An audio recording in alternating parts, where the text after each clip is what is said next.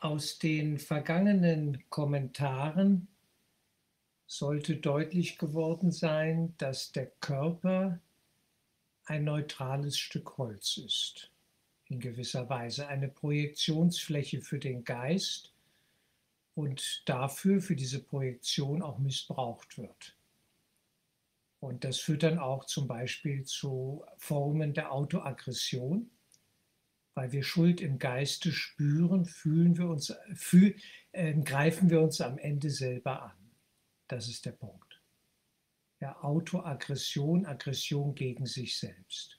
Und das durch die verschiedensten Erkrankungen und auch durch eine ungesunde Lebensweise, indem wir natürlich uns einseitig ernähren, sehr fettig, salzig, Haufen Zucker und so weiter, was zu, zum Phänomen der Übersäuerung führt. Das ist ja nur eine Volkskrankheit und hat sich ja doch ziemlich schon herumgesprochen. Und ich möchte einfach auch auf diesen Aspekt mal eingehen, den Körper sinnvoll äh, ja, versorgen mit allem, was er braucht. Nicht, dass ich jetzt da tausend Gesundheitstipps geben möchte, gar nicht mal. Ich beschränke mich mal auf ein Hauptthema, ein zentrales Thema, und das ist die basische Körperpflege. Ja, eine sinnvolle Körperpflege, das Basenbad, was ich selber schon seit Jahren praktiziere und was mir sicherlich über viele Schwierigkeiten hinweg geholfen hat, dass mein Körper doch auch vieles ja gut überstehen konnte. Auch manche Grippewelle und so weiter. Man hat dann ein völlig anderes Immunsystem auch.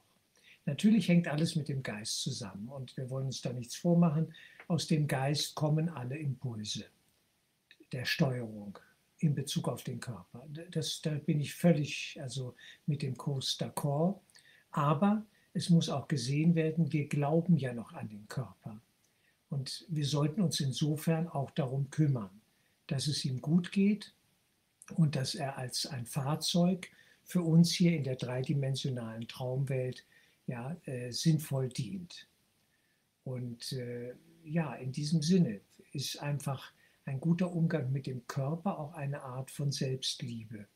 Ja, dass wir mit uns selbst gut umgehen lernen und aufhören, auf uns selber rumzuklopfen und uns fertig zu machen mit Buß- und Geißelübungen und äh, eben den Körper auch äh, nicht mehr schlecht behandeln, indem wir ihn unnötig vergiften. Ja, Genussgifte, klar, sind ein Riesenthema. Trotzdem trinke ich immer noch gerne meinen Cappuccino und esse gerne mal auch was Süßes, aber eben im Rahmen sinnvoll, dass ich weiß, das allein macht mich ja nicht glücklich. Ja, es sind nette Momente, es sind nette illusionäre Augenblicke, die auch sein dürfen, aber dass wir auch ein sinnvolles Gegengewicht dazu schaffen. Und da kommt die Entsäuerung, ja, die basischen Werte kommen da ins Spiel. Und äh, ich habe ein sehr schönes Video entdeckt, das ich hier mal reinstelle. Es hat mich sehr berührt. Man kann über Details diskutieren in der Auslegung, aber es ist eine sehr schöne Zusammenfassung der Geschichte des Badens. Ja, also der Bader auch als ein Beruf im Mittelalter. Nicht? Das ist eine sehr spannende historische Betrachtung mal zum Thema Baden und äh, warum gewisse Quellen und so weiter funktionieren und andere nicht. Also Quellen im Sinne von Wasserquellen, ja, und er geht da sehr ins Detail, der Autor, und ich kann es nur empfehlen, das mal anzuschauen. Es ist berührend, es geht sehr tief, auch ein bisschen ins Geistige hinein und äh, ja, es gibt einem zu denken und führt am Ende eben zu dem Schluss auch, dass die basischen Werte nicht uns fehlen. Wir, wir können so schlecht diese aggressiven Säuren puffern. Wir puffern sie auf Kosten des Körpers. Wir lösen Mineralstoffe aus den Knochen, aus den Zähnen, aus den Haaren, ja und so weiter. Nicht? Äh, die Frauen haben ja da noch die monatliche Regel, dass sie dadurch die Regelblutung auch sehr viel Säuren verlieren, ja, und wie ein Reinigungsprozess das durchlaufen haben die Männer nicht.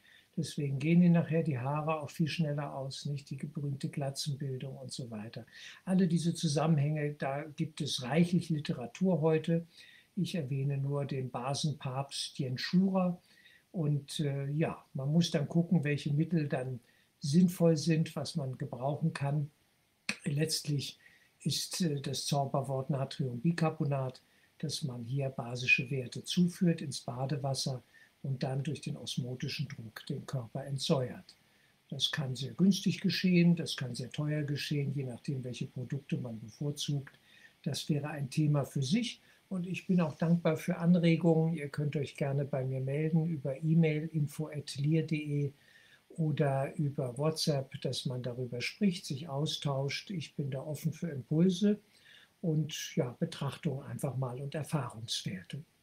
Gut, also im Folgenden der Link zu diesem Video, eine Verlinkung, in der Verlinkung in gewisser Weise eine junge Dame, die hier einen eigenen Gesundheitskanal hat und dann auf den Basenkanal sozusagen eine Stufe weiter verweist und das sehr schön gemacht hat. Und ja, lasst euch überraschen. Schaut einfach, hört einfach mal rein.